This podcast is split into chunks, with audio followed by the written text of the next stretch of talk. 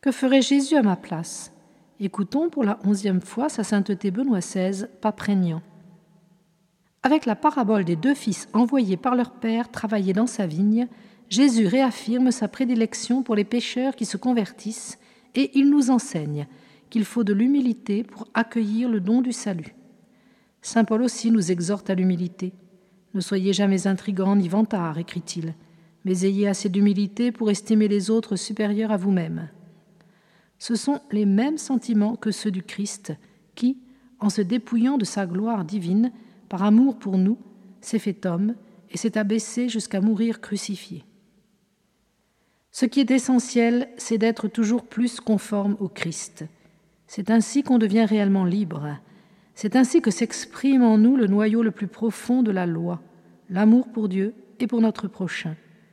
Prions le Seigneur pour qu'il nous enseigne à partager ses sentiments pour apprendre de lui la vraie liberté et l'amour évangélique qui embrase tout être humain.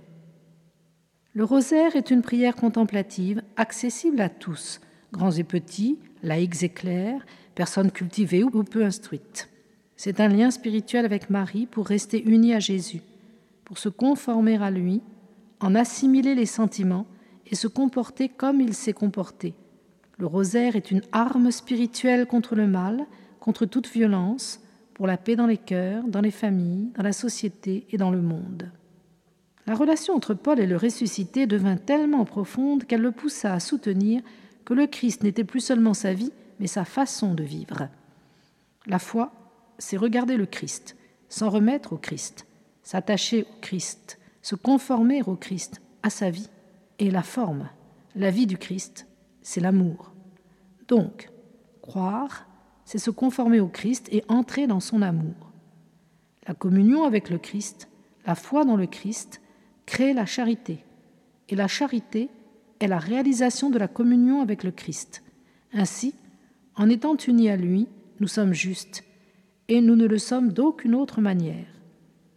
À la fin, nous ne pouvons que prier le Seigneur afin qu'il nous aide à croire, à croire réellement.